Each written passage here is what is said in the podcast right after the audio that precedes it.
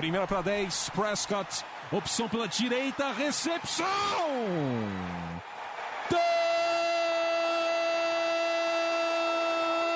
Touchdown! Bryce Butler! O Dallas Cowboys com uma sequência doutrinadora. Oito jardas, aí o Dez Bryant rasgando pela esquerda para entrar na endzone, touchdown! A linha ofensiva do Dallas Cowboys está humilhando. Entrega para o Elliott para endzone, touchdown! Touchdown, Dallas Cowboys! Dak Prescott do comando. Orlando Skendrick com a interceptação que define a vitória do Dallas Cowboys no Sunday Night Football.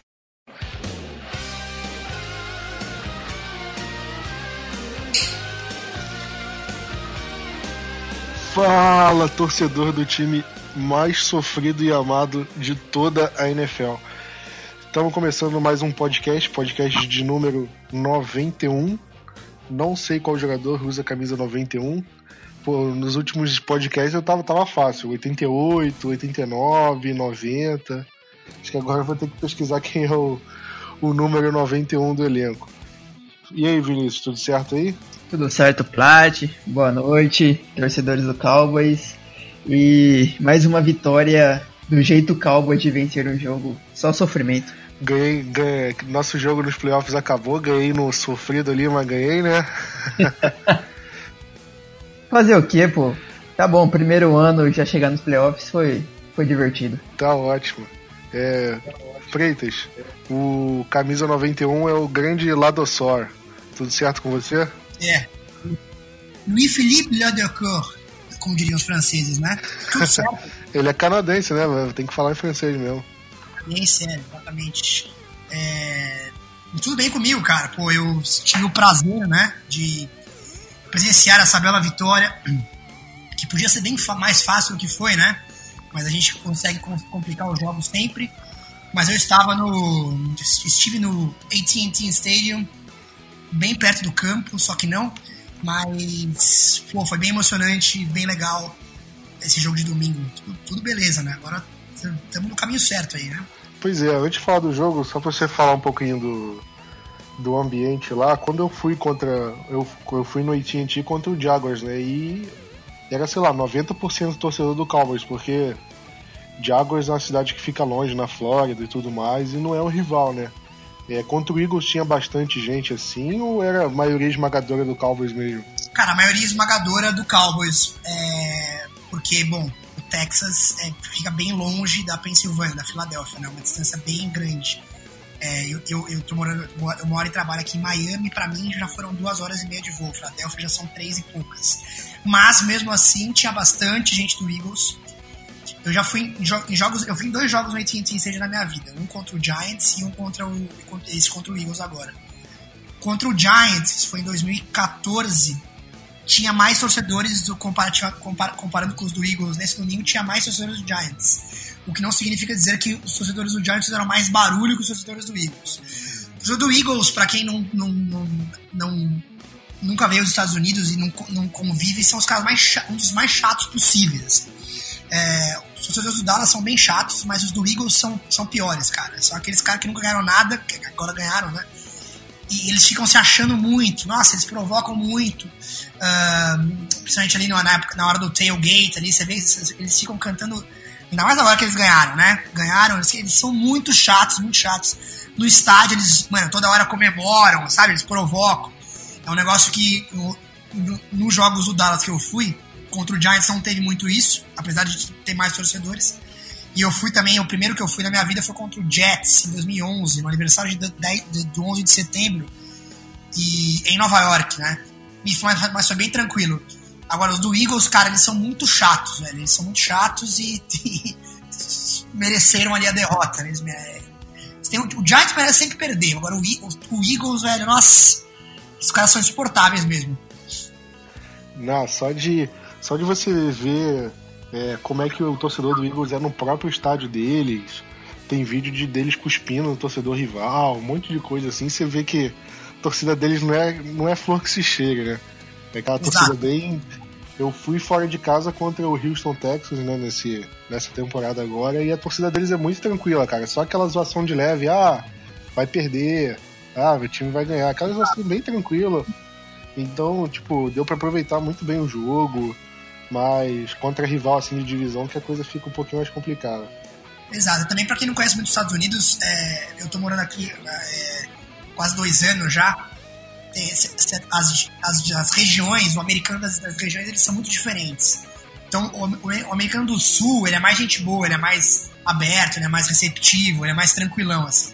O pessoal do Nordeste, ali de Nova York, Boston, Filadélfia, eles se acham demais, cara. Eles são, eles são o pior americano, eles são muito uh, snobs, eles se, se, acham melhores que os, que os demais, entendeu? Não só com, com os latinos e, e imigrantes, mas com, com os próprios americanos mesmo, do pessoal do meio oeste ali. Então, então e, e isso no esporte também vira. É, alguns times mais, né? O Eagles é um deles, né? Pelo que eu percebo aqui das cidades que eu já visitei e dos jogos que eu fui, e pares que eu já vi, torcedores, eles são muito, muito chatos, cara. Muito chatos mesmo. Patriots também, nossa senhora, mas é, pau a pau ali. O Super Bowl passado foi o pior do mundo, cara. Eu, eu queria, eu não sabia o que eu fazia. Se eu, se eu, se eu me atirava no meu joelho ou no meu pé. São dois insuportáveis. Não, o Super Bowl do, do ano passado foi terrível mesmo. Mas vamos falar do jogo.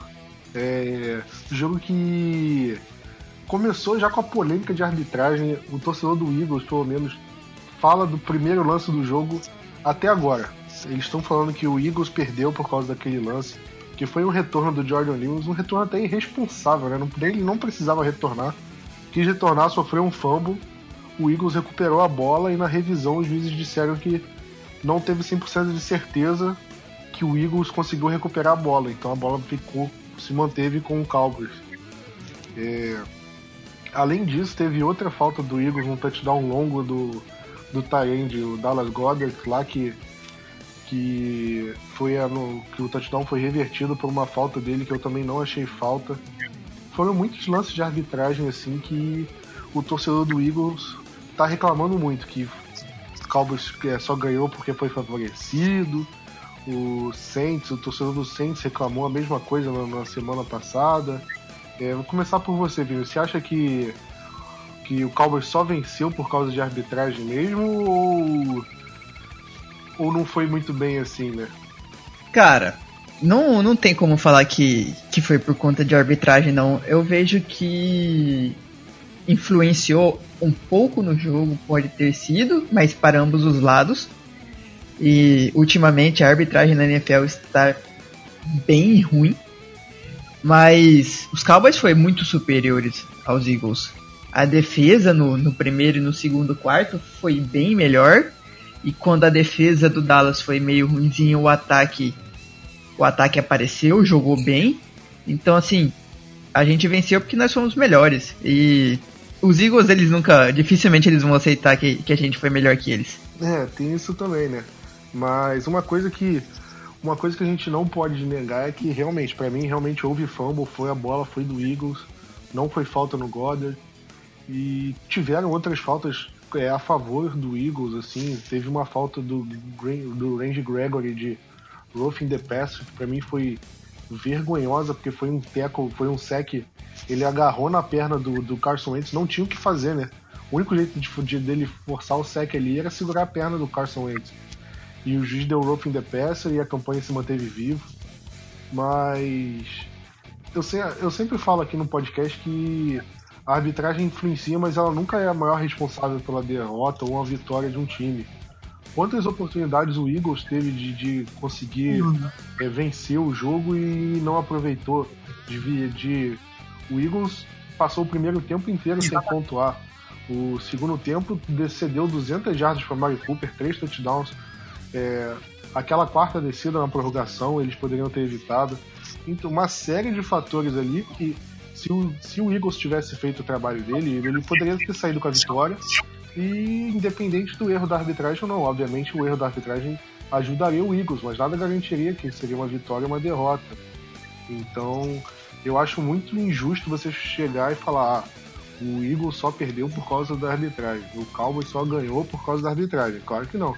Aconteceram erros, mas para mim isso não foi responsável direto pelo resultado, porque a gente viu o domínio do Cowboys era para ser um jogo até bem mais tranquilo do que do que foi, né? Diante das circunstâncias, vou até falar com você, Fred, porque o jogo não o jogo não foi mais tranquilo do que deveria, para mim por causa dos turnovers, né? Na, uh, teve o field goal errado do Brett Maher, só que para mim os turnovers é, dificultaram um jogo fácil. Que o que, que a gente via era um jogo fácil e se tornou difícil, né? Só para falar, da, da, falar um pouco das faltas, e até para dar uma dica para quem tá ouvindo e pretende um jogo no, no AT&T eu vou dar uma dica. Porque eu fui com uma amiga minha que eu fiz um mestrado aqui e ela tá trabalhando numa cidade que fica uma hora, fica uma hora de Dallas, uma hora e meia, chama Tyler, é a cidade que ela trabalha. Aí ela me pegou, ela me deu uma carona e a gente foi junto pro, pro AT&T Stadium. Só que ela teve a brilhante ideia de chegar uma hora antes da, do jogo, que foi, era, era, o jogo começou 3h25 de Dallas, horário de Dallas, né? Então a gente chegou 2h25, só que a gente tava de carro. E para quem não sabe, o estádio do Dallas não é no centro de Dallas, né? Ele, o estádio fica em Arlington, que dá uma meia hora, uns 40 minutos de carro de lá e não tem, não é um estádio que você chega de metrô fácil, de trem, não, como é, por exemplo, de Nova York, você chega fácil uh, sem ser de carro, você tem, outras, você tem outras opções.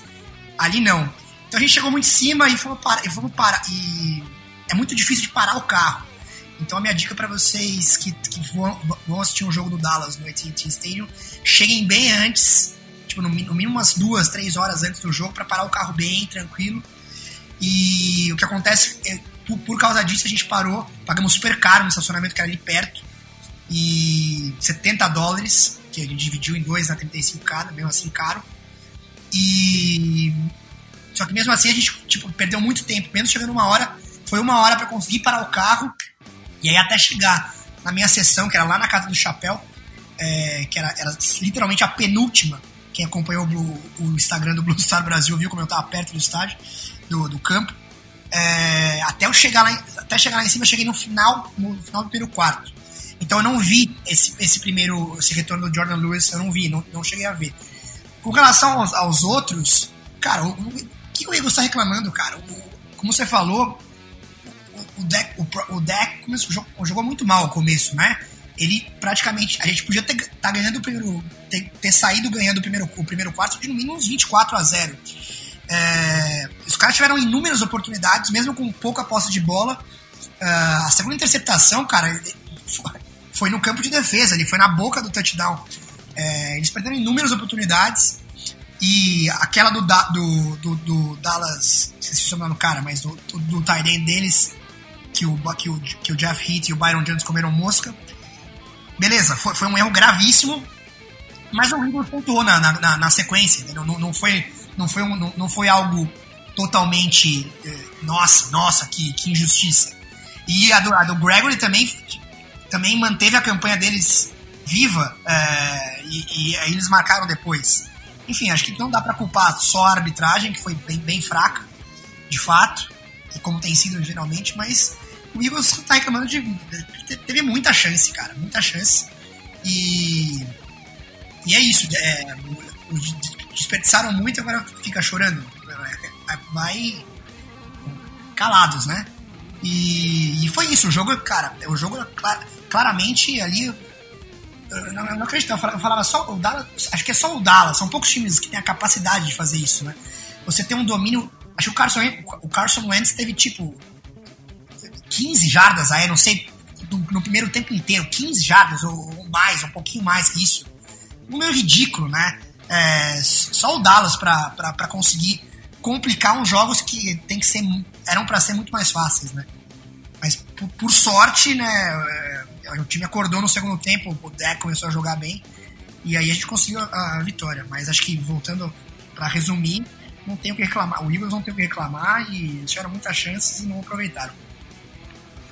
É, essa falta do Goddard, que eles anotaram em touchdown longo, e eu acho que acabou é, favorecendo o Eagles, porque por causa dessa falta eles tiveram que começar lá atrás, né? e acabaram anotando um touchdown gastando mais tempo do relógio e o Cowboys não teve tempo de tentar um field goal da vitória. E se ele tivesse anotado esse touchdown rápido, da maneira como o ataque do Cowboys estava jogando, eu acho que era muito possível o Cowboys é, chegar no campo de ataque, é, gastar o relógio e chutar o field goal antes da prorrogação. É, pela forma, pelo andar ali da carruagem. Então, no fim das contas, eu acho que esse touchdown do Goddard pode ter até ajudado o Eagles justamente por essa situação. Óbvio que na hora da falta você não vai prever que o Eagles vai continuar a campanha e vai anotar um TD depois, né? Mas é uma observação que eu achei, que eu fiquei pensando assim depois do jogo. É, você falou do deck, eu vou falar com o Vinícius. É, o deck começou o jogo muito mal. É, acho que é um fato dizer que ele jogou muito mal, porque foram duas interceptações, um fumble, e era, ele tava o para mim o Zico estava carregando o time até então, né? Porque e o ataque não estava pontuando, a defesa estava segurando, segurando. Aí os turnovers começaram a acontecer e o e o Eagles acabou virando o jogo. Só que no último quarto é inegável também dizer que o deck jogou muito bem o último quarto e a prorrogação. É, se você for colocar esses dois é, esses dois lados do jogo na, na, na balança, você é, você acha que o deck teve um saldo positivo no jogo ou um saldo negativo não, não foi bem de uma forma geral? Então, é... falar que o, o deck foi mal passando para 455 jardas, alguém vai achar que a gente está exagerando, né? Mas se, como você disse, se olhar o primeiro, o segundo, o quarto, olhar as duas interceptações, o teve o fumble e tudo mais, eu acho que ele não jogou bem. A gente não pode colocar o, o, o deck para lançar 54 bolas. É, é, complicado isso. Ok, a gente também teve muitas, muitos snaps ofensivos.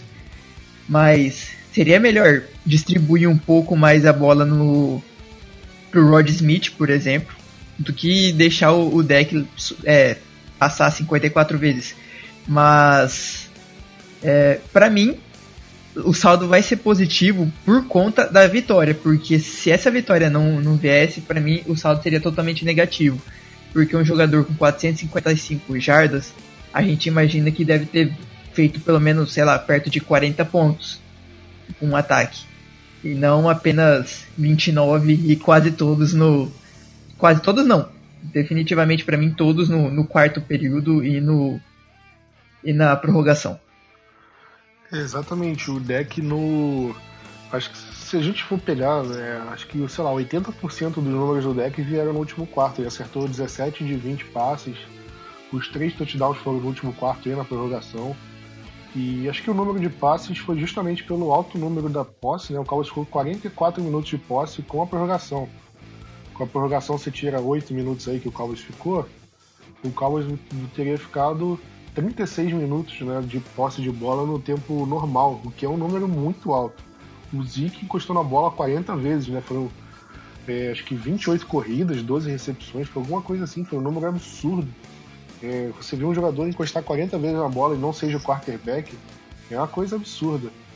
E sobre o nível do deck, é, para mim, é, ele foi muito bem no final, óbvio, merece todos os créditos por isso, não tenho que negar mas ele não precisaria ter jogado tão bem assim se ele tivesse jogado de forma regular no jogo inteiro, né? Tivesse é, é, cuidado melhor da bola. Eu acho que o sec, o, no, no, o sec que ele sofreu o fumble, ele estava segurando a bola com uma mão só ali. É, acho que foi um descuido dele. A segunda interceptação foi claríssimo o erro dele, porque o Gallup estava completamente livre ele, e ele jogou um passe alto demais. A primeira interceptação, o, a, a jogada era boa, só que a execução foi ruim, ele jogou um passe que ficou pendurado no alto muito tempo. Ele não leu o cornerback ali que interceptou o passe. É... Eu acho que no final, cara, ele fica com um saldo ali próximo do meio a meio, porque ele realmente compensou. Mas se não fosse isso, cara, porque realmente é, contra o Eagles, o adversário que a gente dominou o jogo do começo ao fim, a gente consegue vencer esses jogos que o deck vacila num, num período de tempo. Mas se a gente pegar um time mais forte, é possível, possível que a gente não consiga. É... E se o Cowboys tivesse. Se o deck tivesse sofrido esses três turnovers contra o Saints, a defesa teria conseguido segurar eles para 10 pontos como segurou? Eu acho que não. Então é uma coisa para mim se preocupar, né? Eu não tô falando nem em relação a esse jogo, tô falando em relação a daqui para frente, né? Porque é, uma vitória garante a gente no, na, na, nos playoffs. E nos playoffs, como é que vai ser? A gente pode se dar o luxo do deck jogar mal por um período do jogo desse jeito? Para mim, eu acho que não, né? Então, vamos ver o que vai ser daqui para frente. É... Freitas, se a gente discute se o deck foi bem ou mal, a gente pode falar do, do Brett Maher, né? A gente não sabe se foi bem ou mal, porque ele quase errou um field goal muito curto. Ele errou, ele errou um field goal de 40 e poucas jardas, mas acertou um de 62, o recorde do Cowboys. Como, como que dá para confiar num jogador desse? É, cara, tem que rezar, né? Cara, o Brett Maher é um cara que eu, quando, quando, quando começou é, essa temporada, eu fiquei. Mandar o, o Bailey embora, né? O cara que tinha todos os recordes e tal, eu falei, puta, que grandíssima cagada do Sr. Jerry Jones, né? Mais uma. É, mas ele, cara, tem, tem feito um bom ano, ele tem, tem, ele tem sido confiável, tirando acho que os últimos dois jogos aí que ele. É, não lembro exatamente quais, mas ele, ele, ele errou os, os mais fáceis, aí errou extra, extra point. Mas ele tem sido confiável.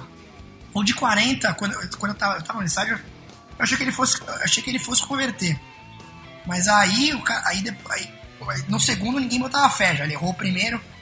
Eu lembro que tinha, inclusive, o torcedor do Eagles perto já falou, ah, yes! Tipo, quando, quando foi pro field goal ele já celebrou, yes, zero point, foi alguma coisa desse tipo.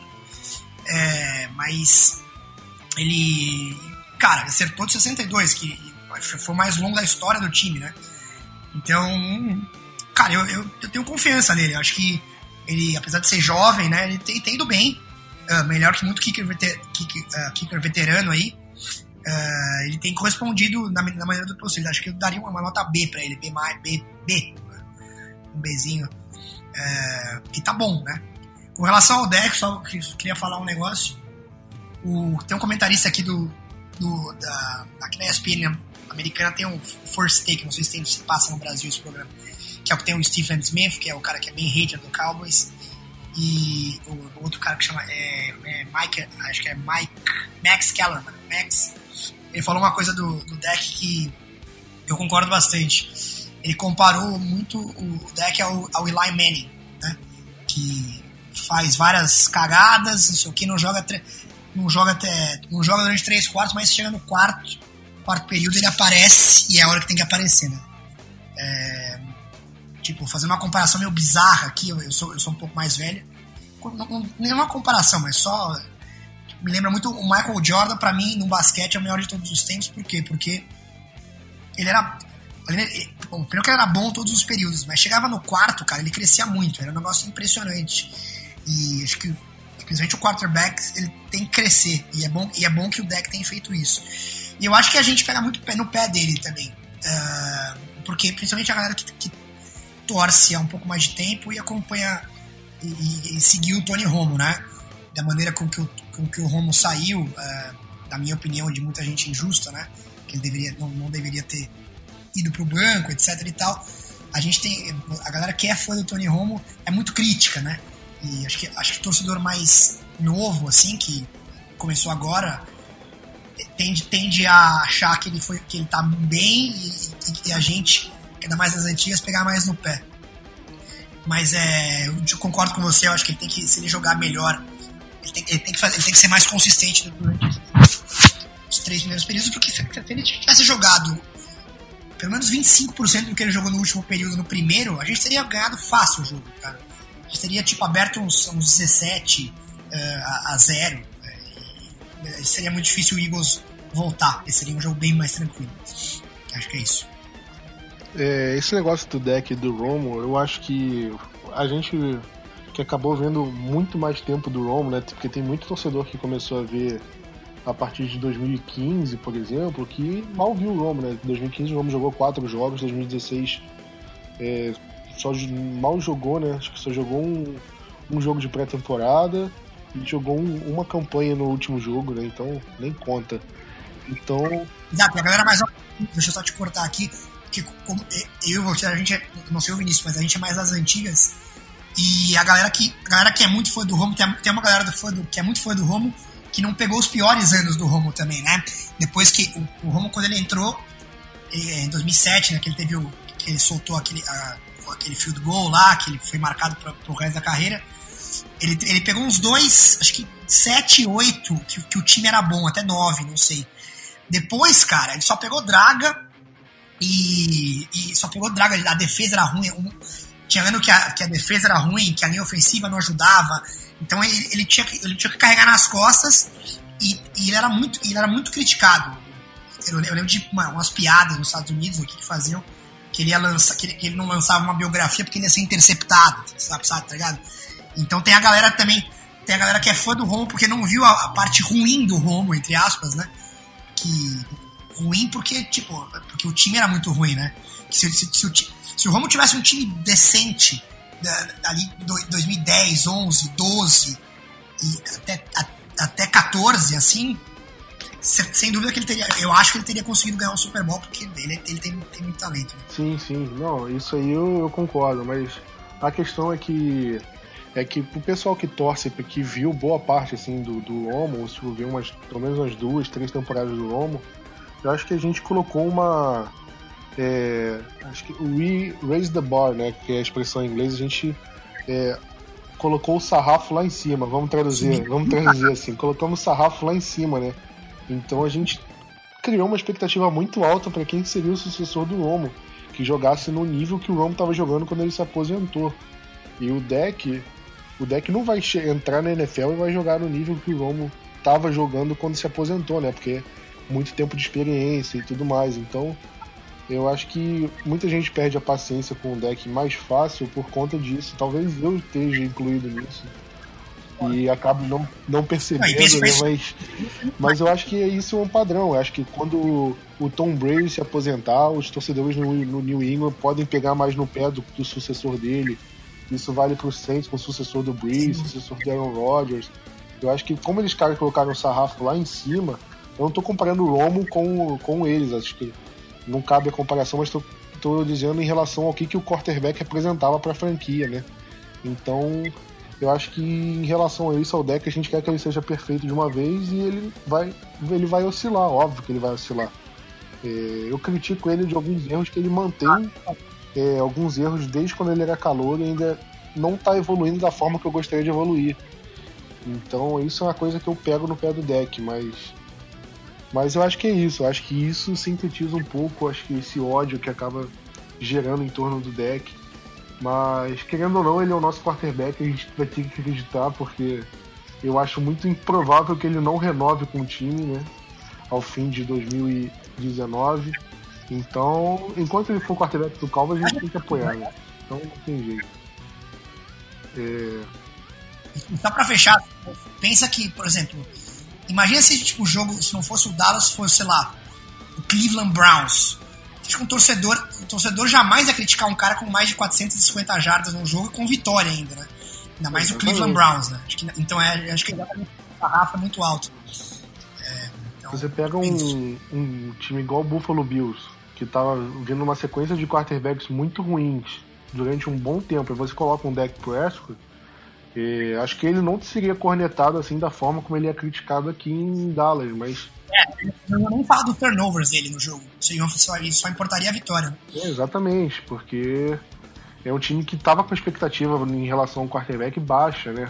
E, e a gente estava com expectativa muito alta diante do que o Romo poderia trazer ao time e, e agora com o deck. Mas acho que isso, isso é um assunto acho que dá para fazer um podcast inteiro só sobre isso, cara. Mas, Vamos falar do, do nome do jogo, né? Além do, do deck que que foi muito bem no último quarto, a gente tem que falar do Amari Cooper, que foi um cara que acabou com o jogo. Ele acabou com o jogo e. Não tem mais o que dizer, né? Foram três touchdowns. O primeiro foi num passe muito bom no deck. O segundo foi num, num passe que o, ele ia fazer uma rota curta de 10 jardas. Só que ele não queria fazer essa rota, falou com o deck, e o deck falou, cara, só corre em direção de zone. Ele correu, o passe não foi 100%, foi um pouquinho atrás assim, só que o Cooper conseguiu ajustar a rota, fez a recepção, conseguiu o touchdown, que, que só não matou o jogo por causa, por causa do Eagles, né? Mas e na prorrogação fez aquele touchdown naquele desvio. Aquela jogada a gente vai ficar revendo por, anos e anos. Foi uma jogada icônica. É... Vou te fazer uma pergunta capciosa. Você acha que tem, tem como falar mal do Cooper nesse jogo ou foi nota 10, assim, disparado? Cara, pra mim, nota 10 disparado. O Cooper não, não dropou, se eu não me engano, nenhum passe. De 13 que o, que o, que o deck mandou pra ele, ele não dropou nenhum passe. Não, mentira, perdão. Ele dropou três passes. Teve um. Bateu no peito dele, é. assim, que ele tava meio enroscado com o defensor, a bola. Tava livre, não tava? Que ele poderia ter corrido muito. Eu acho que foi, porque a bola, a bola bateu no peito dele, não foi nem que passou perto, a bola bateu no peito dele e ele não conseguiu fazer a recepção. Acho que foi, pra mim, foi o único erro do Cooper no, no, no jogo inteiro. Mas aí ele compensa com, com todo essas jardas que ele conseguiu e mais não, um touchdown. Porque. Com certeza. É, foi uma marca. Ele tá sendo um jogador para Dallas que tá elevando o nível do, do, do, do, ataque muito bem. Se eu não me engano, ele tá liderando. Desde quando ele foi para Dallas, ele tá liderando os recebedores em jardas em, em, toda a NFL, não só no não só de Dallas. E além da, da quantidade de na, na porcentagem de terceiras descidas que a gente está convertendo e muito por conta dele, porque em alguns jogos sempre que tinha passes na terceira descida era bola no Cooper.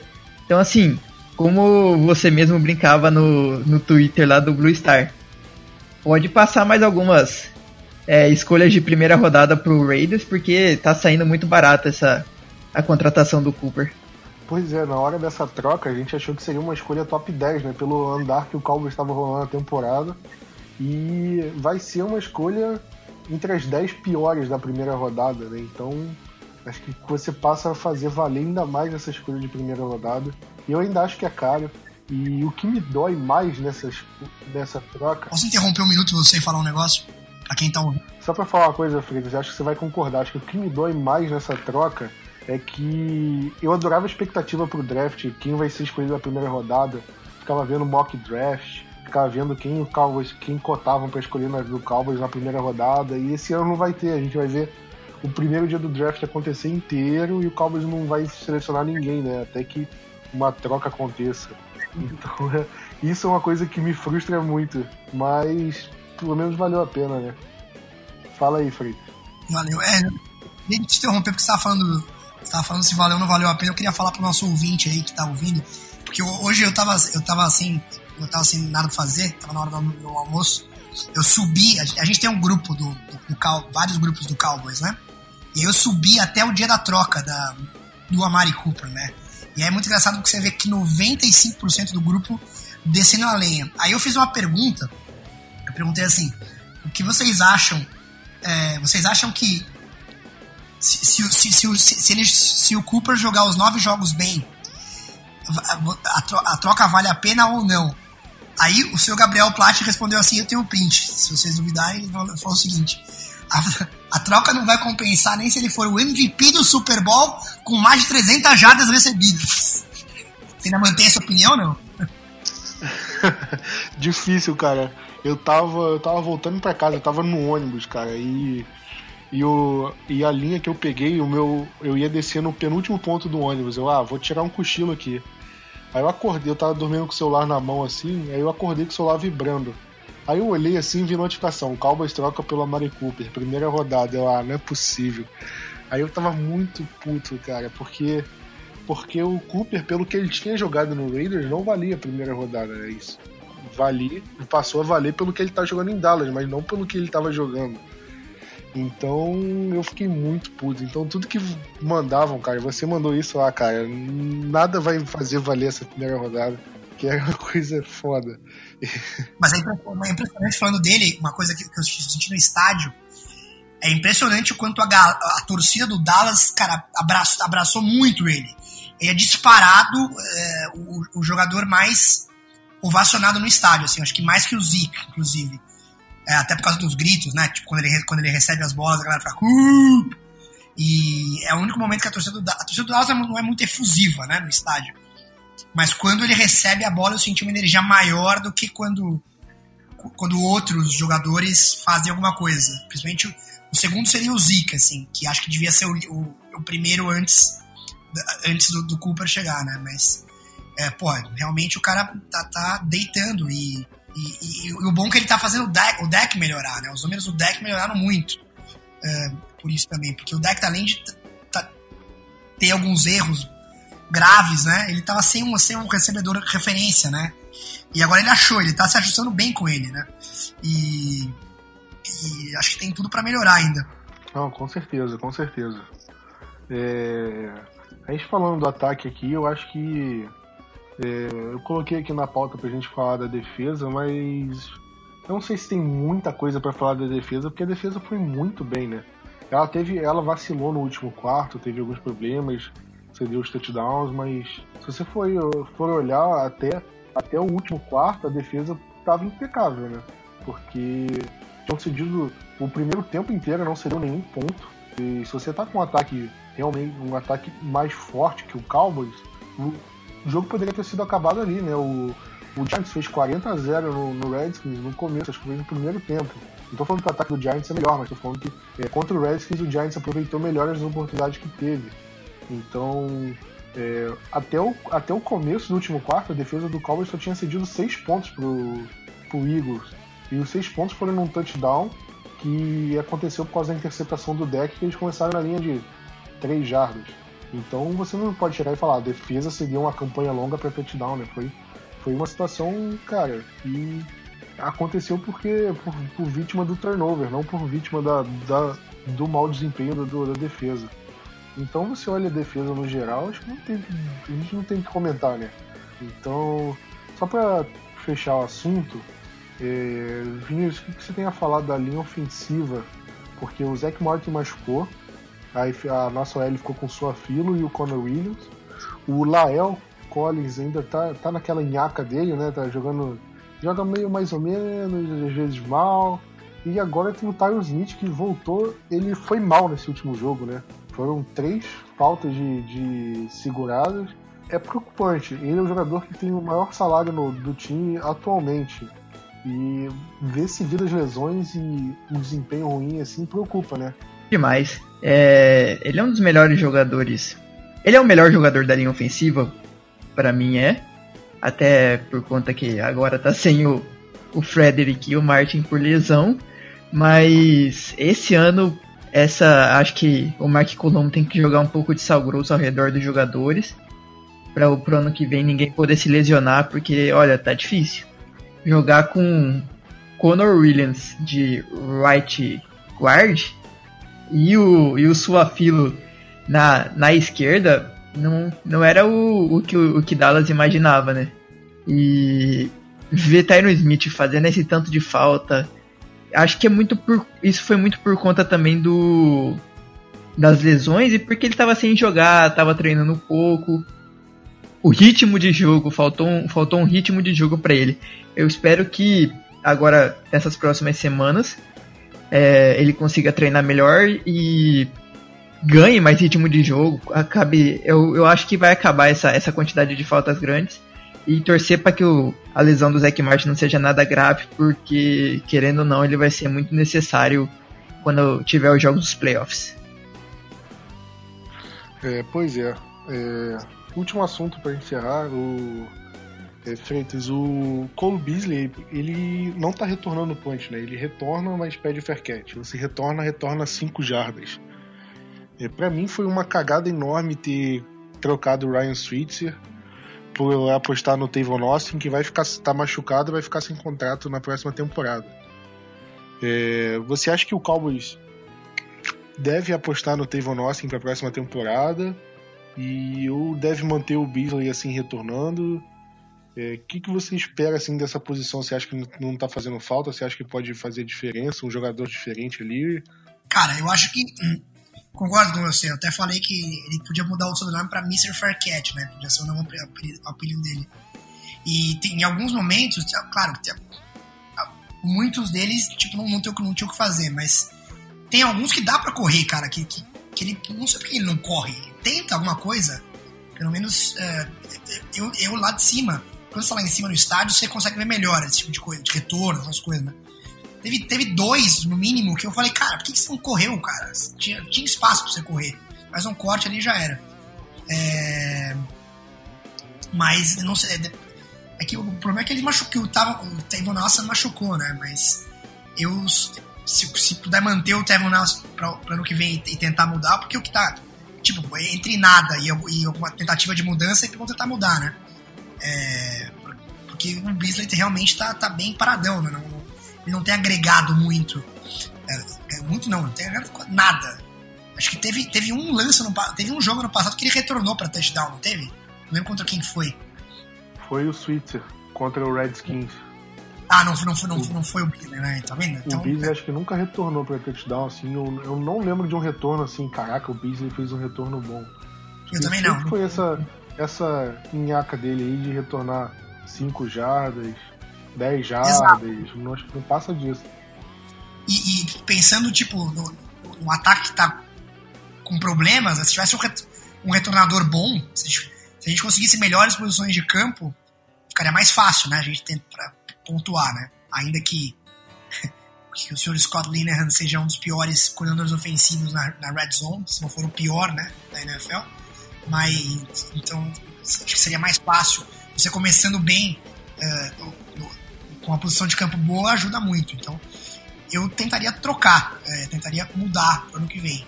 Não sei se o Thiago Nossen ou se, ou se a gente busca alguém, não sei se vale a pena buscar alguém no draft, uh, mas eu acho que eu, eu, eu, mudaria, pessoalmente.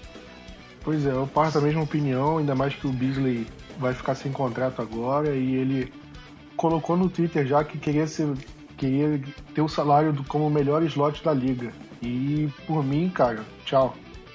Ele não tá agregando em nada.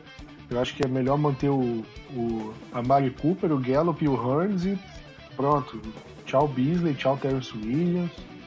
E daí o Cowboys o que faz pra frente. Mas fechando aqui o jogo, Freitas, pra você quem foi o destaque e quem foi a decepção do jogo? Do Cowboys, né? O destaque não tem nem o que dizer, né? Foi o Mari Cooper disparadamente, né? O cara cara só não fez chover, né? Uh, inclusive teve, não sei se a galera viu um tweet do Eagles Brasil falando que isso muito bom isso. Que a, o Eagles Brasil tweetou no dia da troca, falou: calma aí, o Cowboys, o Cowboys trocou é, uma, trocou uma, uma, uma, escolha de primeira rodada pelo Amari Cooper, aí tinha, mano, tinha uma risada infinita, né? Quem ri agora, né, queridos? Fica aí. O cara, cara depenou as galinhas verdes, né? É, e foi sem dúvida nenhuma o destaque absoluto da partida. É, assim, no estádio, a galera saindo, saindo do jogo, a galera tava todo mundo Cooper gritando o nome dele, falando Oh my god, Cooper, não sei o que, que é o melhor, que, best receiver ever, umas coisas assim. Neil Michael Irvin, falando umas coisas assim. Então acho que o destaque positivo foi ele. O negativo, cara, eu, eu daria, eu daria pra, pra linha ofensiva, né? como, como um todo. Acho que não, não teve um. Todos ali foram, foram, foram, foram fracos, né? É, o Tyron Smith teve um jogo péssimo, né? Três, aquelas três faltas que ele fez mataram o, o, o ataque. Aquele, é, aquele snap no, no, final do jogo, cara, nossa senhora, eu quase desci todos os degraus lá e matei. Eu, que, que foi, foi o Looney ou foi o. Eu sempre confundo. Foi Looney, Looney quase desci lá do lado, lado da sessão 410 para matar o, o Looney na sideline. O cara outra matada, a gente podia ter ganhado o jogo ali, porque o time tava, o ataque tava fluindo bem. Daria para conseguir umas jardinhas ali e tentar o field goal. Pois é. Mas é, no Zach Martin, o cara machucou, aí também complicou tudo, né? Então, puta, acho que a linha ofensiva foi, foi, foi o destaque, eu daria o um destaque negativo como pro grupo dos bloqueadores. É, Vinícius, para você, quem foi? É, ponto positivo para mim vai ser a dupla de Tyrants, o Blake Jarwin e o Dalton Schultz. Para mim eles jogaram muito bem, até aquém do esperado, porque era, eu imaginava que com a lesão do Geoff Swain o, o grupo de, de Tyrants ia ficar ser bem fraquinho, mas o Jarry mesmo, ele não. Esse sim não dropou nenhuma bola. Sete recepções em sete alvos e 56 jardas, poxa, pra mim foi muito bem. E o Dalton Schultz também, quando precisou, jogou, jogou muito bem. A única dificuldade ali é o Rick Gators, que para mim já podia esquecer ele e não precisa voltar na próxima temporada. Esse para mim é o destaque positivo. E do lado negativo é o Randy Gregory. Para mim, o Gregory é ao mesmo tempo que a gente ama, ao mesmo tempo a gente odeia ele. Ele consegue fazer um sec e depois fazer uma falta infantil. E foi mais um jogo que ele fez falta. Outro é, ok, que aquela falta em cima do, do Wentz na perna dele eu não vejo como aquilo ali pode ser falta, por conta que um jogador não, ali ele não, não tinha mais o que fazer. Era o único jeito era segurar a perna do, do Wentz. Mas o, o Gregory para mim é o, é o destaque negativo dessa partida. Bom, é, só para não repetir vocês, eu vou falar meu destaque positivo é, vai ser o Anthony Brown, jogador que para mim ele tá ele teve um ano bem ruim em 2017 e esse ano tá dando a volta por cima, tá tendo um bom jogo, tá tendo uma boa temporada. Acho que eu falaria ele até o Tyron Crawford também, outro jogador que tá muito bem. Eu critico porque para mim ele nunca vai valer o contrato que ele recebeu e por isso ele sempre vai ficar com a corda no pescoço ali do, do em relação a corte, porque o salário dele é muito alto. Mas ele tá jogando bem. Se o, se o salário dele fosse, sei lá, metade do que ele recebe, ele estaria batendo palma de pé para ele, mas 10 milhões, 12 milhões por temporada, fica meio complicado. E ponto negativo, eu vou falar do próprio Cole aí, cara, porque é um jogador que tá aparecendo muito pouco. É, o deck tá lançando melhor a bola essas últimas semanas e mesmo assim ele não consegue aparecer. É, o Cowboys, o Allen Hunt desapareceu também, mas vira e mexe ele consegue um touchdown, consegue uma jogadinha um pouco mais é, dinâmica. Mas aí a gente vê o Cowboys usando mais os Tyrants, usando a Mari Cooper, apostando no Gallup e o Cole Beasley. O cara da terceira descida. Onde que ele tá, né? É, não tem como a gente ficar falando que ah, agora estão do, dobrando a marcação em cima dele, porque a gente tem uma Mari Cooper do outro lado. Ninguém vai ficar dobrando a marcação em cima do Cole Beasley quando você tem uma Mari Cooper. Então não, não faz sentido. Então, para mim, ele é um jogador que tá me decepcionando muito. É, Virando a página agora, né? Acho que já falamos muito desse jogo. É, Vinícius, você tem o injury report aí do dessa semana ou ainda não saiu nada? o report já aqui no podcast, né? pois é. Mas saiu sim.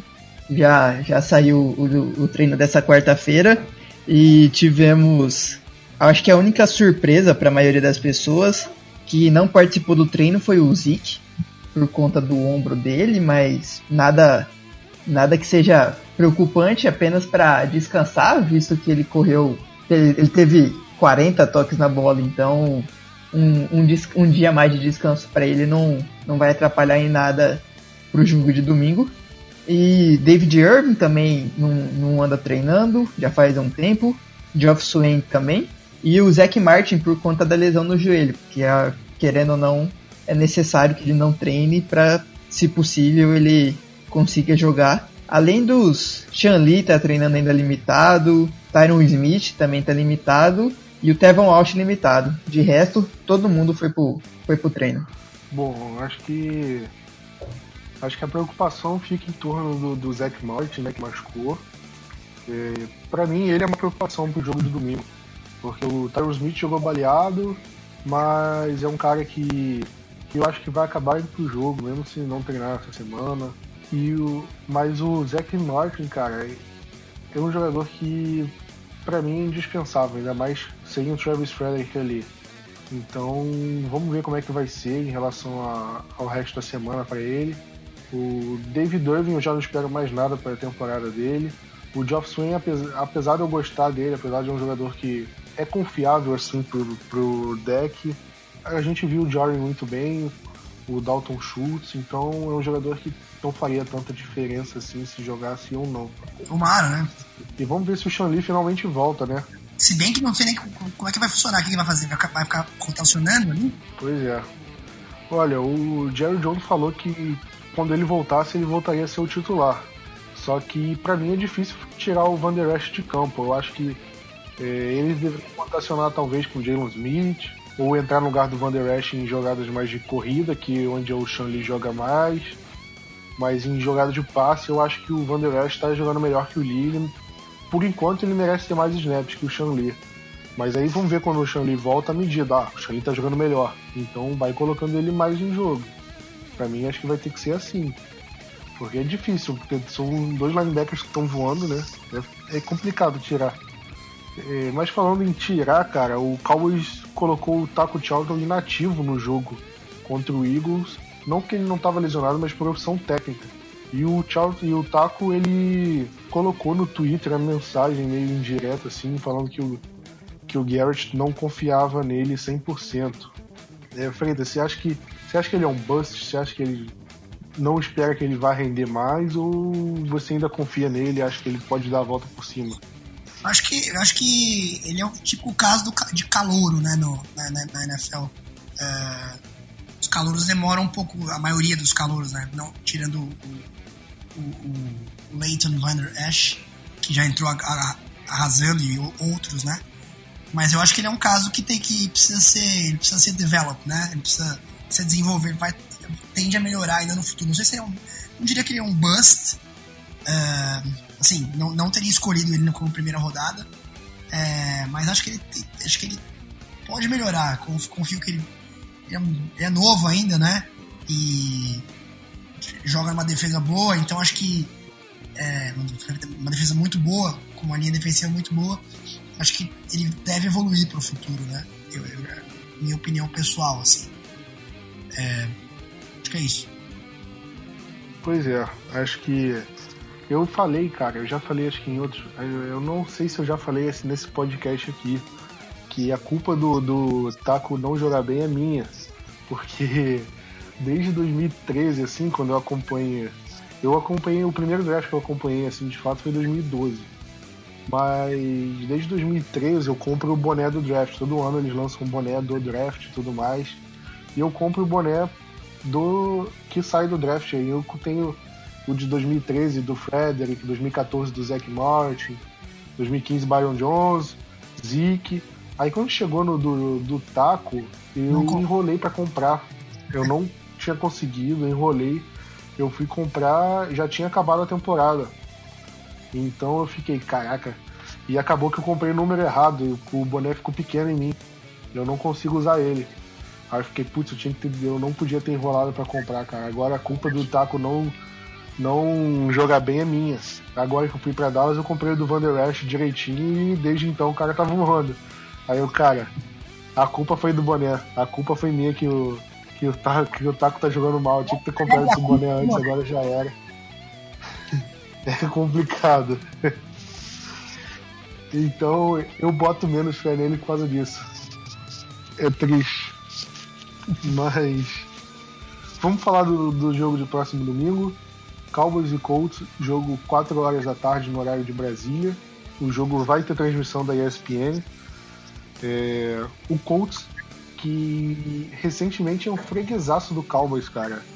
Eu acho que a última vitória do Colts sobre o Cowboys foi em 2002, que o Cowboys enfrentou eles em 2006, que o que o, que o Tony Romo ganhou do Peyton Manning primeira temporada do Romo, né, ganhou do Peyton Manning, até então invicto. É, depois, em 2010, o Cowboys jogou com John Kitna de, de quarterback em Indianápolis e ganhou do Peyton Manning. E em 2014 a gente Passou precisava ganhar para 2014 a gente precisava ganhar deles para vencer a divisão e foi uma lavada, foi uns 47. O Brandon Whedon entrou no garbage time, lançou um TD longo, foi, foi um massacre aquele jogo. Então, o retrospecto recente é, é, é favorável pro Cowboys. Mas ele não vai entrar em campo, né? Então, foi você espera que vai ser um jogo fácil, o jogo vai ser em Indianápolis, né? É, o Colts é um time que está oscilando no meio da temporada, mas ganharam do ganharam do Houston Texans que estava com 9, 10 vitórias seguidas, se não me engano, em Houston. É, você acha que vai ser um jogo mais fácil ou você acha que vai ser um jogo mais difícil do que foi contra o? Não, o jogo é difícil. Principalmente porque o jogo pro Dallas, se a gente for pensar, não vale muita coisa, né? Porque o Dallas tá, pra, tá, tá, tá, tá classificado, não tem como a gente ficar de fora. É só um milagre divino, né? Milagre não, um milagre, uma tragédia uma tragédia dantesca. É, porque o, se, se, o Philadelphia perder e o Washington perder, já, eles já estão fora. O Washington tá com, com Mark, Mark Sanchez e companhia lá. E eu acho que o Carson Wentz também se lesionou agora e vai jogar com, com o Rams. Acho muito difícil. Também é muito difícil a gente roubar a terceira é, posição do, do, Chicago, né? Então, acho que é um jogo que, assim, o Dallas não, não, não, não é que não importa, mas teoricamente não vale tanto pro Dallas, né? Acho que e, e, pro, pro Indianapolis vale muito, porque eles estão brigando e o, o Colts tá voando, né? O Colts tá jogando muito bem, né? O, o T.Y. O, o T.Y. Hilton né, tá, jogando, tá jogando demais. E o Ibron também, o Tyrene. E a gente tem problema com o Tyrene, né? Pra marcar Tyrene.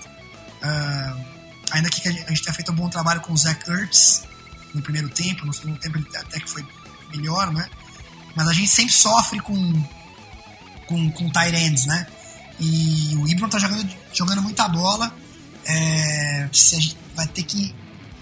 A gente conseguiu, colocar, conseguiu parar bem o, o o Zach Ertz, porque os linebackers ajudaram bastante e, o, principalmente o, Byron Jones, que está fazendo um ano, tem tido um ano incrível, segurou bem ali, né? Então, para o Dallas ganhar, acho que um, um confronto chave ali é, é, é, a nossa defesa contra, contra, o, contra o Ebron, né? Contra, contra os Tyrants e o T.Y. Hilton. Acho que é, tem aí um confronto chave. E o outro também é a defesa do jogo contra o jogo corrido do, do Colts é, contra o Zeke, né? Defesa do Colts, se não me engano, é, eu vi acho que hoje de manhã, tá entre as top 10 parando o jogo terrestre. Se não me engano, é oitavo, posso estar enganado. Mas é uma defesa que para bem o jogo corrido. É, a, gente, a gente foi bem contra o Eagles, poderia ter ganhado mais fácil, porque o jogo corrido foi muito bem, né? No primeiro quarto a gente dominou muito de posse de bola, a gente dominou muito. Se a gente tiver posse de bola se converter e pontos. Acho que e, não, não ter erros como tiveram nos três primeiros quartos. E a defesa jogar o que jogar dá para ganhar. Senão acho que vai ser um jogo. Mas ainda acho que vai ser um jogo bem, bem pau a pau. Pois é, pois é.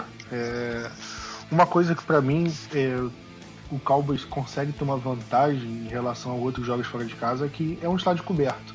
Então é um estádio praticamente no mesmo ambiente que, que o Cowboys costuma jogar dentro de casa apesar da torcida desfavorável, isso aí não tem como, mas vai ser num gramado igual, né? Porque aquele gramado artificial vai ser numa temperatura igual, não vai ter vento, então vai ser melhor pro, pro kicker, vai ser melhor pro Panther.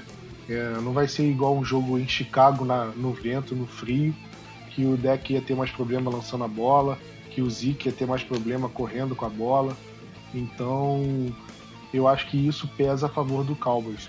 É, Vinícius, em relação ao Ibron que o Freitas falou, é, para mim o Colts tem o Ibron, que é uma peça é, chave na red zone, principalmente, e tem o T.Y. Hilton, que é um cara mais de recepção longa, é, passe em profundidade, é um cara que tem muita vantagem em relação a isso.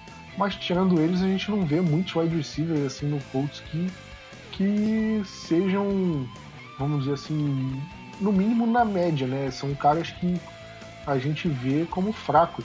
Se você perguntar agora quais são os, os quatro wide receivers do Colts, eu não sei. Para mim, acho que tem o Zach Pascal lá e não sei. Realmente não sei. Então, se o Cowboys pode focar realmente no, no T.Y. Hilton e no Ibron, o, o Luck é um ótimo jogador, talvez talvez faça a gente parar com esses outros receivers. Mas em relação ao, ao Hilton e o Ibram, como é que você faria para marcar ele? Você colocaria o Byron Jones no, no Eric Ibram, o Shidobi no, no T.Y. Hilton, ou deixava o Byron Jones no T.Y. Hilton, colocava, sei lá, o Anthony Brown no Eric Ibram? Como é que você acha que o Cowboys deve marcar esses dois jogadores? Olha, então, Plat, igual você tava falando dos, dos outros recebedores mesmo do, do Colts, né? Nenhum que presta. Tem o Ryan Grant, que veio do Redskins, então a gente já enfrentou ele sabe que não é lá grande coisa. Mas o. No caso do Eric Ibron e do Hilton, o Ibron ele tá tendo o melhor ano da carreira dele. Indi é, indiscutivelmente é o melhor ano da carreira dele. E o Tia Hilton, ele já era um. Pra mim, ele já é um recebedor elite há muito tempo na NFL. Mas sofreu com lesão, com lesão do depois do, do Andrew Luck, né? E semana passada, no, no, nesse domingo, teve 199 jardas recebidas. A gente não pode que, que, que isso aconteça com Dallas. Então, assim, eu imagino que o Shidobi vai marcar o, o, o TI. E o Shido já enfrentou muitos recebedores bons esse ano. É, acho que se eu não me engano, foi ele que marcou muitas vezes o Michael Thomas. Mas não só o Thomas, outros, outros bons é, recebedores do, dos adversários do Dallas, o Shido que enfrentou e não é, ele não jogou mal. Já no caso do Ibron, como é um, um Tyrande, a gente sabe como a gente apanha tanto para Tyrande em quase todos os jogos. É, eu vejo que vai ter que ser marcação dupla, como você disse. Não sei se às vezes puxar um, um safety, o hit, quem sabe, para ajudar na, na marcação dupla, com o Byron Jones é uma boa. Eu acho que eles vão. Eu acho que não vai ser focado um jogador só em cima dele, eu acho que vai ter um, um revezamento. E aí, assim, um, um revezamento mais no começo do jogo pra, pra meio que decidir quem, quem tá conseguindo marcar melhor ele e depois continuar o, o, re, o restante da partida. Mas vai ser, vai ser muito, muito importante marcar os dois jogadores e deixar também claro pro Jalen Smith e pro Leighton Van Der Esch marcar os running backs, né? o, os dois novatos lá, o Jordan Wilkins e o Nahin Hines, junto com o Marlon Mack, eu vejo que é um, um bom trio de, de, de, running backs e eles também não podem passar. É, eles, não, eles também não podem não ser o alvo da defesa. Só, só falar um negócio aqui, que eu fiz uma conta aqui agora, pra vocês terem uma ideia. Se você somar, eu tô, tô, tô vendo as estatísticas do Colts aqui, se você somar as jardas do T.Y. Hilton e do Eric Ebron uh, no ano você chega a 1640, né? Os dois somados, né? O Hilton tem 986 e o Ibron tem 654. Os dois jogadores. Se você somar os outros próximos na ordem de recepções, número de recepções, os próximos 10, você tem que somar 10 caras para passar esse, esse 1640.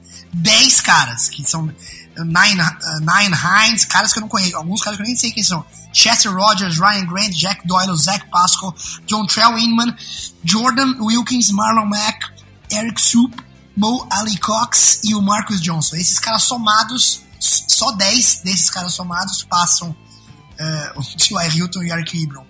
A tamanha dominância dos dois no time, né? Importância dos dois. Exatamente. Você falou aí agora também do. Vocês dois falaram dos running backs que, que além de correr com a bola, eles conseguem receber passes, né? É, o principal ali de correr a bola acho que é o Marlon Mack, mas esse Nahin Hines também é um, é um, bom jogador. Então, é, também é outro ponto de importância para o Cowboys parar no ataque deles. Né? Vinícius, quer falar alguma coisa? É, antes que eu esqueça também, e dois jogadores que estão sendo muito cogitados para ganhar o prêmio de Defensive Rookie do ano é o Van Der Esch, o Derwin James e o Darius Leonard, né? Então, assim, esse. Sim, sim, eu ia falar dele agora, inclusive. O... ia ser um confronto entre os dois, basicamente, né? Sim, vai ser um, um, bom confronto entre os dois e que, querendo ou não, quem jogar melhor pode determinar aí quem fica mais alto nessa, nessa, nessa corrida para ganhar o prêmio. Exatamente, acho que os dois enfrentando, se enfrentando, né? Não vão estar dentro de campo simultaneamente, mas eu acho que é uma, é uma oportunidade do pessoal meio que ter o tirateima. O Leonard acho que ele tem vantagem sobre o Van Der Esch pelo fato de que ele vai pro pass rush é, com mais frequência, por isso que ele tem maior número de sacks, de fumbles forçados. Então, mas o, eu acho que o Van Der Esch não deixa nada a dever em relação a a, a tackles, assim, é, é, capacidade de, de correr de uma sideline até a outra e tudo mais. Então é um vai ser um jogo vai ser um jogo muito é, muito legal de assistir em relação a eles dois, né? E é capaz que nenhum dos dois fique com com calor defensivo, como você falou. O Darren James está jogando muito também. E para mim, com certeza, um dos três vai ser o calor do ano. Calor defensivo do ano. Para mim, é indiscutível. É... Só para fechar, para a gente falar do nosso ataque, é, a gente fala. É... é você falou do Darius Leonard, que isso aqui é uma ótima arma. E acho que a secundária deles, eles têm o, o, o Malik Hooker, né? Acho que é esse o nome dele. Que é um ótimo safety. E tem o Quincy Wilson, que é um cornerback, ele estava meio. É, ele foi selecionado na segunda rodada, eu queria muito ele no, no Cowboys, ele foi selecionado um pouco antes do Chidobe. E era um jogador que estava meio deixado de lado com o Chuck Pagano e esse ano ele está dando a volta por cima na defesa do Colts. São dois jogadores assim que eu acho que podem ficar ali mais em cima da Mari Cooper, mas de resto é, eu acho que a linha defensiva deles não é tão forte assim. Eu acho que o nosso aéreo é, pode ter menos dificuldades. Eu acho que nosso ataque tem tudo para fazer um bom jogo contra a defesa deles. É, Freitas, você concorda com isso ou você acha que tem outro jogador ali que pode ser pode ser peça fundamental ali para prejudicar nosso ataque? Cara, eu gosto da defesa do Colts. Tem um cara, um cornerback que é o Kenny Moore ele, tem, fez alguns jogos bons, né? Ele, tem, quer dizer, ele, tem, ele é um cara que ajuda bastante nos, nos tackles ali na defesa e tem duas interceptações do ano. É um cara que pode dar um, pode dar um pouco de trabalho para nossos wide receivers. Não sei se ele vai conseguir parar o Amari, mas acho que é um cara que pode, além dos que vocês já falaram, obviamente, e acho que eles podem. Um, ele pode ajudar a parar o ataque do Cowboys, né? E o outro, outro também, o Anthony Walker, que, joga com o Leonard, né, que é um middle linebacker. Acho que ele também é um cara que pode agregar a defesa do Colts para o nosso ataque. Bom, acho que é isso, né? O jogo. Eu só esqueci de comentar também em relação à linha ofensiva deles, é uma linha ofensiva bem forte. E eu. E acho que ficou acho que 4 ou 5 jogos sem ceder um único sec pro Andrew Luck, então a nossa linha defensiva pode ter algum trabalho em relação a isso. Não sei como o Marinelli vai fazer para colocar a pressão em cima do Andrew Luck, se vai é, chamar mais blitz, confiando na secundária, no mano a mano com alguns jogadores. É, vamos ver o que, que, eles vão aprontar em relação a isso, porque tem o calor do Quentin Nelson, tem o, o Ryan Kelly, que é o center também, muito bom jogador. Então vamos ver como é que o como é que a nossa defesa vai reagir a isso. É, vamos fechar aqui. É, Vinícius, começar por você. Qual a sua bold e palpite do placar? Olha, o a bold esses dias quase acertei, na verdade. É, esses dias quase acertei a bold se não fosse as interceptações do, do Prescott. Uh, meu palpite vai ser 34 a 20 para Dallas, como sempre. E a bold, essa é vai ser interessante, mas eu acho que duas interceptações, já que tá, tá meio difícil às vezes fazer interceptação da secundária, duas ou mais interceptações da secundária. É. Melhor aí a bold, de quem vai ser a, as interceptações? a Shido, Shidobi, em cima do é, Tia Hilton, e do nosso Gold Jeff Hit. Fechou, fechou então de bold, prediction e palpite. Agora ficou melhor, né?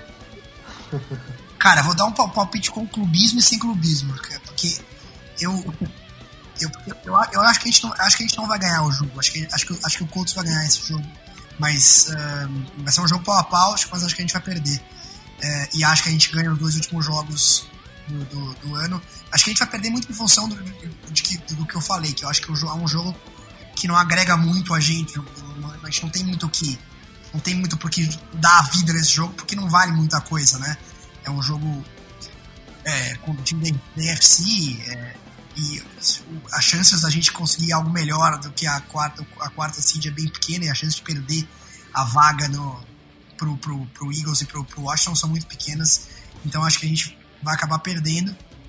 Placar, acho que vai ser tipo uns 27 a 17. Acho que, acho que o Colts ganha por 10. Com, com, com o clubismo, eu chuto uh, uns 28 a 27 uh, com o Brett Maher uh, garantindo a vitória no final ali. Uh, e no quarto quarto, outro quarto quarto bom do Dak Prescott.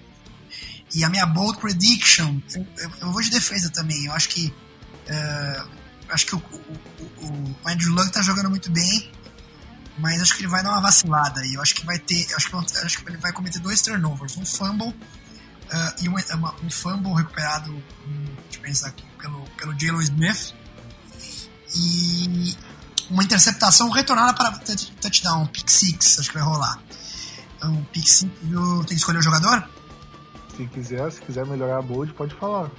Tá, então ter um pick six, deixa eu ver, do Byron Jones. Byron Jones ele tá feito um bom ano, acho que ele vai ser premiado aí com a, com a pick six. Pior que no, no último jogo contra o Colts, lá em Indianápolis, teve pick six do Skandrick e acho que o Sean Lee teve acho que duas interceptações, foi alguma coisa assim. Mas teve pick six do Skandrick. No, no Peyton Manning ainda, pra você ver. É, meu palpite, eu vou falar 16 a 10, acho que vai ser um jogo mais apertado. Defesa muito bem, ataque mais ou menos. E minha bold, vou falar que o Andrew Luck vai sofrer 6 sacks.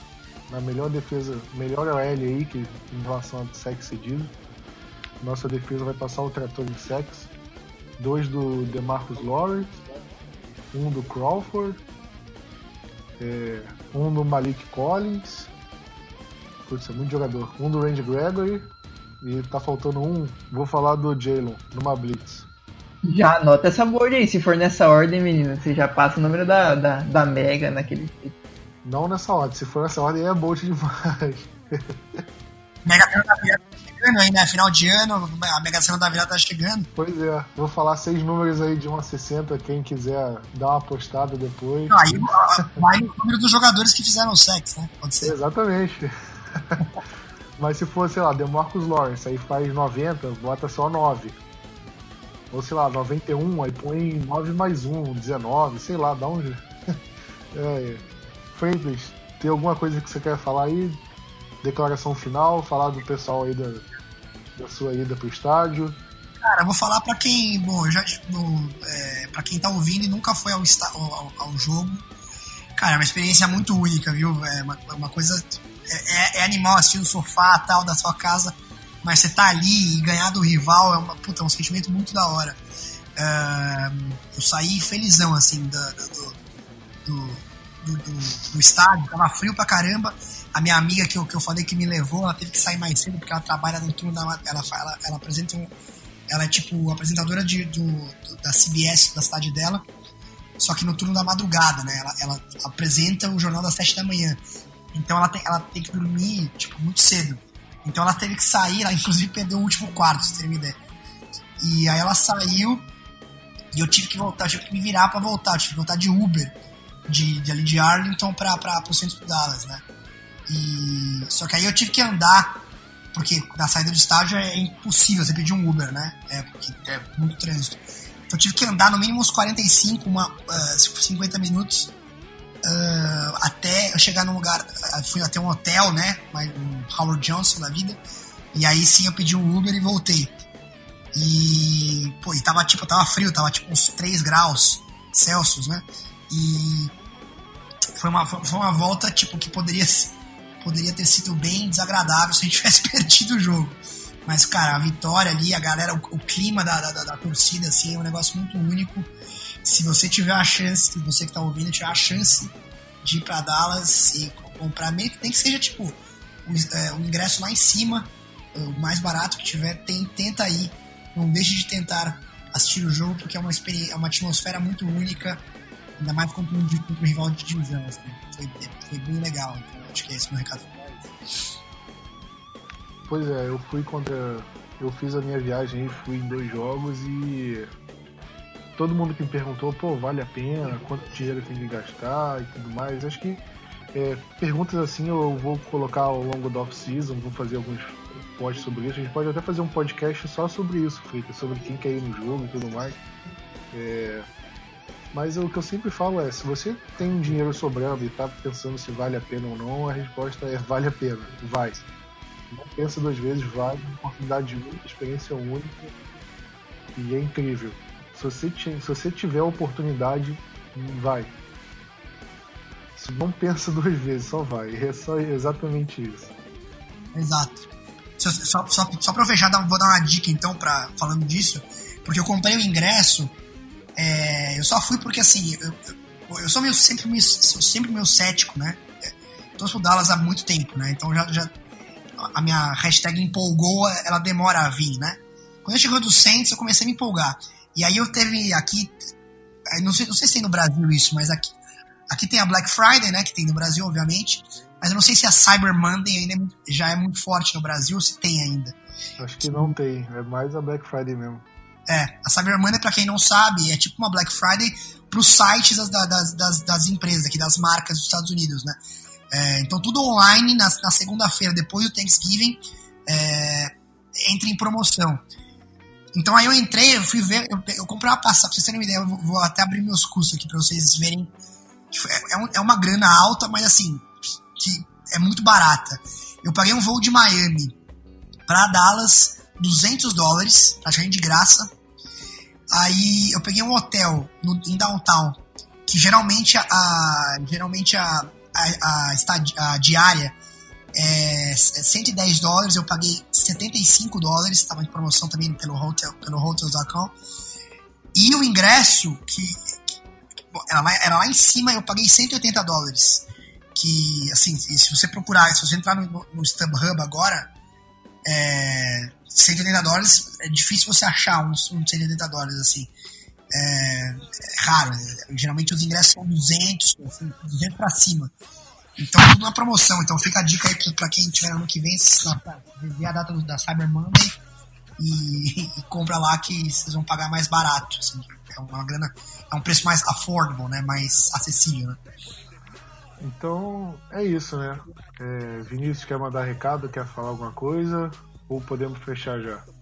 Não, só finalizar para é, torcedor do Cowboys, que também, igual eu, diferente de, desses dois burgueses aí. Mentira, gente. Mas diferente deles que já, já foram, já assistiram o jogo do Dallas, é, eu também tenho um sonho de ir lá assistir um dia. Eu acho que quem tá ouvindo, é, a maioria das pessoas também deve ter. E só de, de ouvir o que, o que eles falam, ver os vídeos do, do, do estádio que o Freitas mandou, que o Plat mandou da outra vez, é, tem cara tem um jeito de ser uma experiência inacreditável para quem torce pro, pro time da América. Então é isso aí. É, já estamos classificados para os playoffs, não vai ter nenhum perigo. E agora já pensar lá na frente, quem sabe coisas melhores vêm em janeiro. Vamos, vamos torcer para isso, né? É, eu te falei, já te falei, Vinícius, você começou a participar aqui do podcast, não vou, não perdeu mais. Então, você vira membro vitalício aqui daqui pra frente, cara. Lucky Charm. Exatamente. Cara, a gente continua aí. Não, não, não quero ser pé frio, não, pô. Tá dando certo por enquanto, então. Vamos. O time que tá ganhando não se mexe. Isso aí. Então, é isso aí, galera.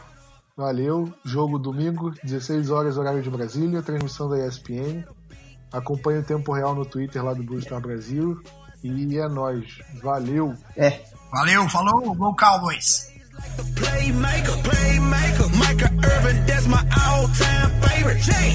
Legendary, just like Troy Aikman. Troy Aikman, Emmitt Smith, that's the all-time greatest. Woo! Roger Staubach, that's an icon. icon. Like Deion Sanders was on the punt return. Name a franchise with more living legends. Living legends. R.I.P. to Tom Landry.